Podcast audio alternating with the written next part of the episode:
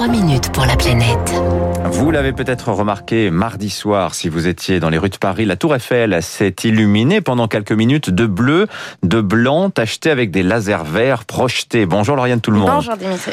La Tour Eiffel a été illuminée donc ce soir-là. C'est une première grâce à un groupe électro-hydrogène créé par une start-up bretonne baptisée EODEV qui s'expose en ce moment dans le cadre du Paris de l'hydrogène. Oui, EODEV est l'acronyme de Energy Observer Developments. Energy Observer, souvenez-vous, c'est le nom du premier navire hydrogène autonome qui parcourt le monde depuis 2017 pour tester notamment une pile à combustible fonctionnant à l'hydrogène. Aujourd'hui, l'expérience a fait ses preuves et s'industrialise.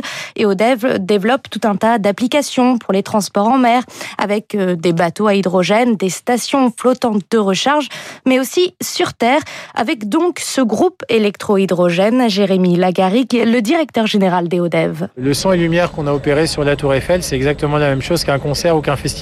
Ce qui va consommer de l'énergie, bien sûr, vous avez les instruments et, le son. Mais par contre, ce qui va beaucoup consommer, c'est tout l'enjeu de projection, de son et lumière qu'on va avoir. On a un peu plus de 80 kW pendant 10 heures d'utilisation. En consommation, ça doit être l'équivalent de 300-400 litres de gasoil et on fait un plein tous les 2-3 jours. Ici, pas d'émissions de CO2, pas de micro-particules rejetées dans l'air, mais de la chaleur et de l'eau et pas non plus de bruit. Euh, on a 8 kW de production, ça fait à peu près 10 chevaux thermiques, c'est à peu près comme si vous aviez euh, un 125 cm3. Vous voyez le bruit que ça fait d'habitude? Un petit comparatif sonore.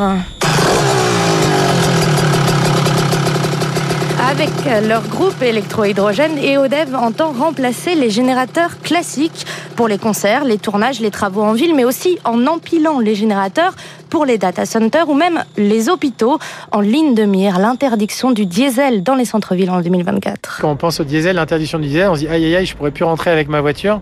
Mais en fait, effectivement, dès que vous avez un ascenseur, dès que vous avez un groupe froid, donc un supermarché, des ordinateurs qui sont connectés, des banques, des assurances, eh ben, on va avoir à chaque fois des générateurs.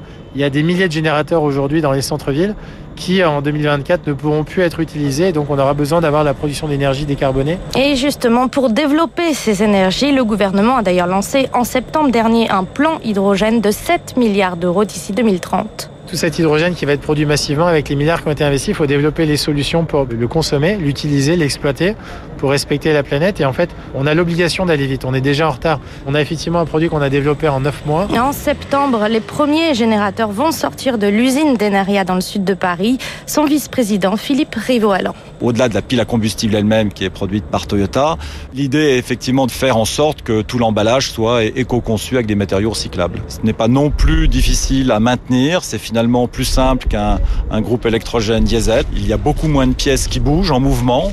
Reste comme toujours le coût de ces technologies. Le prix de la molécule hydrogène équivaut aujourd'hui à presque 1,70€ le litre de diesel. Le prix du diesel au litre qui est lui en ce moment autour d'1,37€. Oui, mais voilà, tout ça varie considérablement. Et mais... ça va aller très vite. Ben oui, mais le problème c'est que l'hydrogène est indexé sur le coût de l'électricité et il n'est pas du tout certain que le coût de l'électricité baisse avec le temps. C'est la question. Merci Lauriane.